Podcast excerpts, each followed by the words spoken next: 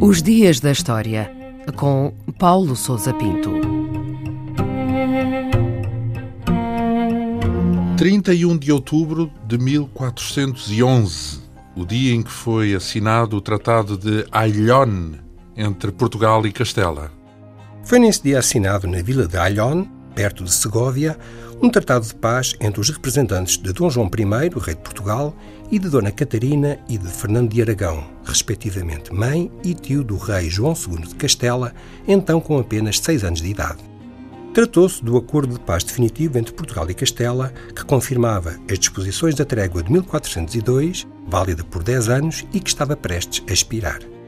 Ficava assim formalmente encerrado o estado de guerra entre os dois reinos que havia sido iniciado com a crise de 1383.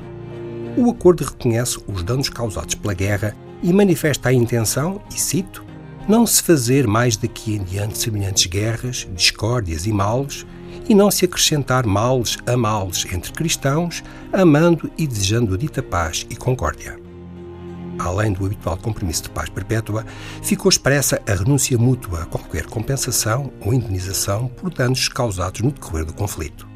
A paz foi pouco depois jurada pelos procuradores das cidades de Castela e posteriormente confirmada pelo rei de Portugal. Tendo em mente que a Batalha de Alves foi em 1385, o que é que podemos dizer do caminho percorrido desde a vitória portuguesa nessa batalha?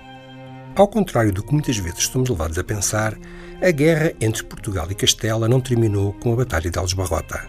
Embora a vitória tenha marcado o sucesso indiscutível do Dom João I e o fim das pretensões castelhanas ao trono português, o estado de guerra perdurou.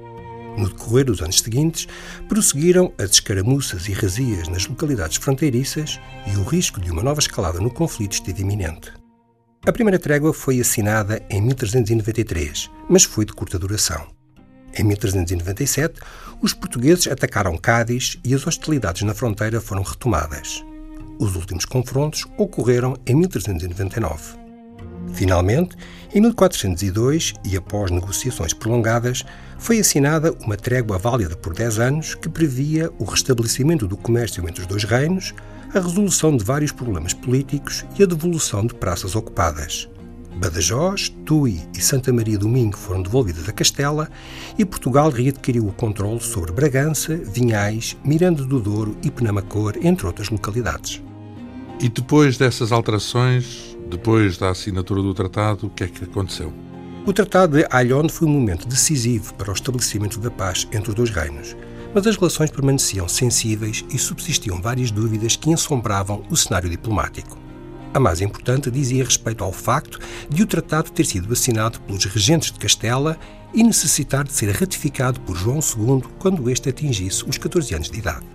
A corte castelhana estava então mergulhada numa luta surda entre partidos que disputavam o poder e a influência junto do jovem rei, sendo o mais poderoso o que era liderado por Dom Henrique, um dos chamados Infantes de Aragão.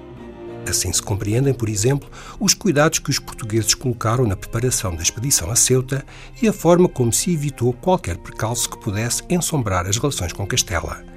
Em 1423, finalmente, João II confirmou o Tratado de 1411 e as reservas dos infantes de Aragão a uma paz definitiva com Portugal foram dissipadas pouco depois, com o casamento do infante português Dom Duarte com Dona Leonor de Aragão.